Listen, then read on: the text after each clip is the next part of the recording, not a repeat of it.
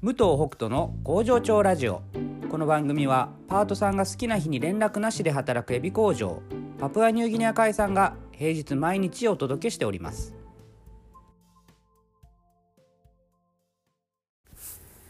おはようございます。武藤北斗です、えー今日はですねメールで、えー質問をいただいたので、えーこのポッドキャストでも紹介していきたいと思います、えー伺いたいことはいろいろあるのですが今日は3つに絞りました、えーあすみません。ラジオネームはなしです、はい、で、え1つ目、えーパートさんだけではなく社員の方もいらっしゃるのを動画で知ったのですが社員の方もフリースケジュールですか？えーこれはですね社員はフリースケジュールではありません。あのーさすがにですね月給の従業員がフリースケジュールっていうのはちょっと難しいかなというふうに思っておりまして、えーやっぱりもし、まあ、もし仮に社員もフリースケジュールだったとすると、まあ、フリースケジュールというのは何時に来て何時に帰ってもいいと。で、えーまあ、休みたかったら休んでくださいというルールなので、えーまあもしも自由にした時に、まあ、例えばですけど1ヶ月のうち半分しか出勤しなかったという時にまあじゃあまあお給料をね日割りで考えてとか社員も時給で考えてとかってやって、えーで割り振っていけばいい対応できるのかなでもそれやっちゃうとじゃあパートさんとの違いは何っていう話になっちゃうのでただ単に時給が高い従業員っていう形で、えーこれはちょっと不公平かなと思うのでまずやらないですね。でじゃあ毎日出勤するとかえーまあ、例えば週4日の社員にするとかでその中で自由に選んでいいとかっていうことだったら、まあ、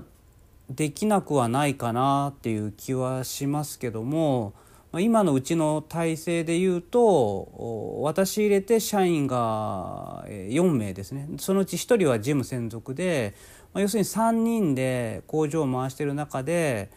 えー週3日4日ぐらいの、うん、社員の人がいるっていうのはちょっと現実的ではないというか回せないなっていう感じがするので、えー今は社員は、えーフルに来てほしいというふうに思っているので、えその状態でフリースケジュールはちょっとできないかなと思ってます。で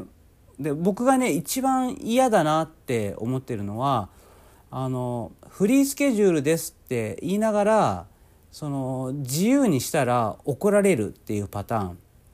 要するに空気読めよみたいなことじゃないですか。あのだからそういうなんか空気読めよ的なルールになるのはもう逆に従業員の人たちにストレスがかかると思ってるので、まあ、もしね本当にフリースケジュールの社員っていうことになったら、まあ、さっき言ったみたいなあの最低週何日来てくださいとかっていう中でのフリースケジュールにするかなと思いますけど、うん、でもなんか、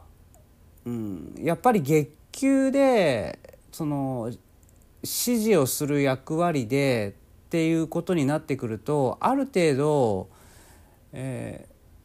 こう役割っていうのがあの増えてきますし、まあ、その分給料も多くなりますからそこに対して無理やりフリースケジュールをやることはないかなっていう気はあのしています。それよりもまああらかじフリースケジュールではないけどもあらかじめ、えー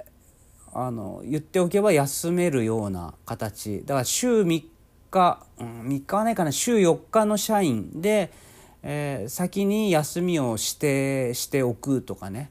来週の何曜日は休みますとか,、まあ、要するに毎週1日はあどこか自由に、えー指定して休める社員みたいなね感じだったらまだありあるかなと思うけどでもまあそれもあんまりないかな。今だったら、えー、有給休暇もまあ使えますしね、うん、それに多分まあだ社員が増えてきたらそういうことも出てくるかもしれないですけどそうすると今度ねパートさんの人数を減らさなきゃいけなくなっていくかもしれないので、まあ、それもまあね巷ではこう非正規雇用が悪いみたいな感じの、あの風潮というかあるような気はしますけどもでも僕はねそんなみんながみんな社員になれなりたいと思ってるわけじゃないと思うし今のね日本の税制の中ではあのうん。